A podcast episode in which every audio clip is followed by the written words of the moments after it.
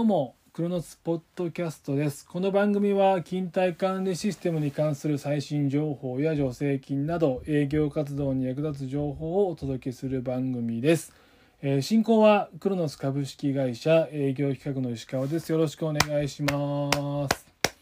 はい、えー今日はですねはいいつもと違って自宅から収録しております。いつもはですねあの会社の会議室を借りてマイクを出して収録しているんですけれどもあのテレワークを推進する会社ということもあってですねはい、えー今日はあの自宅で収録しております。なのでいつもと違って聞き苦しい部分があるかもしれませんけれども最後までぜひお付き合いいただけたらと思います。はい今日お話しするテーマですけれども今日のテーマは賃金支払いに関する5原則というテーマでお話ししたいと思います。はいま皆さんね当たり前のようにあの毎月1回、まあ、給与日っていうのがあってですね銀行を確認して、まあ、給与の確認をされてるかと思うんですけれどもこちらにもですね実はちゃんとしたルールがありましてその原則をね守ってあの給与は支払われているということをご存知だったでしょうか、まあんまりねあの本当に当たり前すぎて意識してないこともあるかもしれないんですけどもちゃんとしたこういったルール原則を守って給与が支払われているのでその点をねあの意識しながらあの弊社の製品をお客様にご提案してもらえるとよりいいんじゃないかなということで今回この賃金支払いの原則というテーマでお話をしたいと思います。はいではですねちょっと早速始めていきたいんですけどもこの5原則はですね、まあ、労働基準法の第24条ですね24条に定められています。えっと5つの原則があるんですけれども、まあ、通貨払い直接払い全額払い毎月1回以上の支払い一定期日払いの支払いというこの5原則ですね。はい、では一つずつあの丁寧にあの話をしていきたいと思うんですけれどもあの通貨払いの原則っていうのがありましてですね、まあ、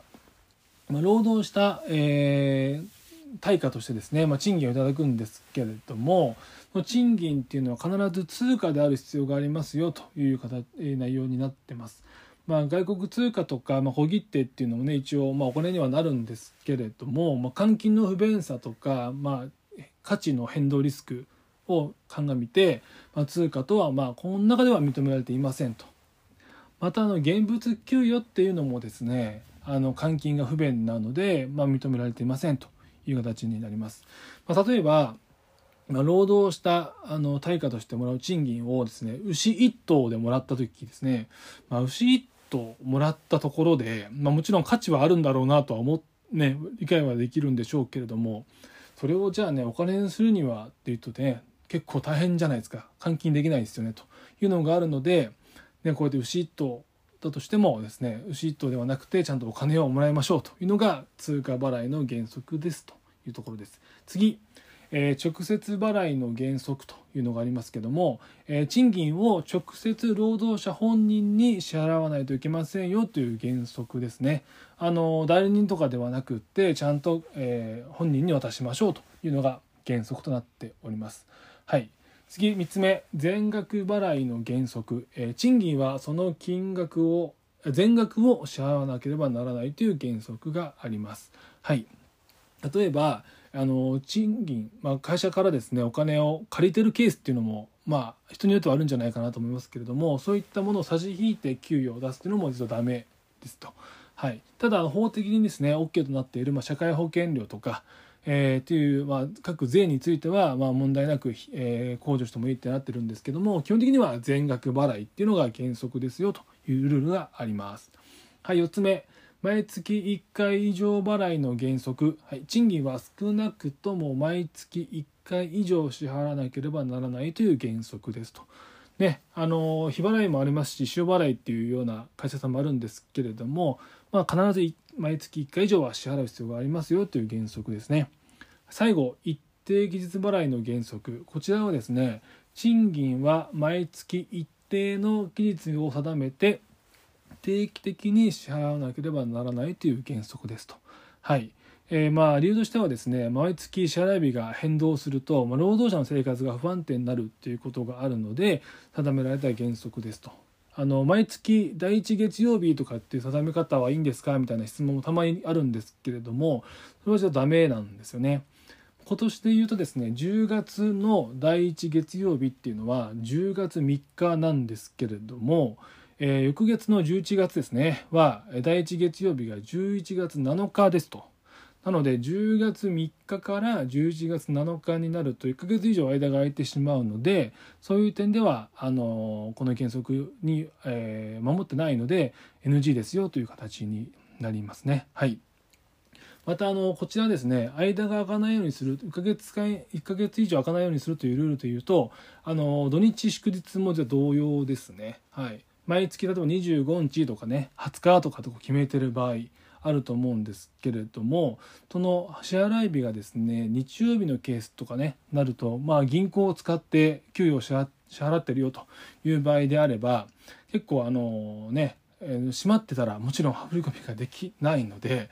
えー、今月多分2月20日とか来月の3月20日はですね日曜日なんですよ。なのでそうなってくるとその前倒しをして銀行が空いてる日にですね振り込まないといけないですね。はい。それは1ヶ月以上過ぎちゃうのを防止するために前倒すって形になるんですけど今回で言うんであれば18日に支払う必要がありますと。はい。でこれがで結構ね間が短くなればなるほど大変なのでえー、就業管理システムっていうのをね結構あの要望される会社さんが多いのかなというふうに思います。で集計がね大変になるという点で言うとその支払い日とですねあのあいや勤怠の指名日と、え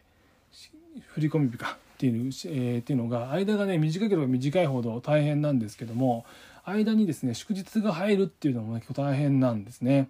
例えば15日締めで25日払いっていう場合、ま今月で言うとですね明日が23日の祝日なので営業日ベースで言うとですね6日しかないんですよね。はい、カレンダー見てもらうと分かるんですけど、まあ、16日が水曜日で,、はい、で25日が支払い日なんですけども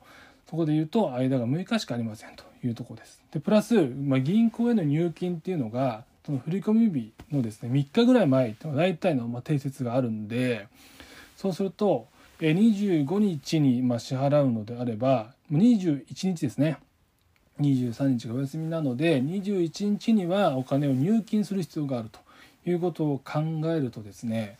今月15日締めの会社さんであれば16日から18日の3日間でま勤怠の集計をしないといけないというケースがあるのでこれがね本当に大変なんですよなのでこういったお客様にはですね本当に勤怠管理システムっていうのがあのハマるというかですね喜んでいただけるので是非あのそういったところをですね確認してもらってご提案してもらうといいんじゃないかなと思います。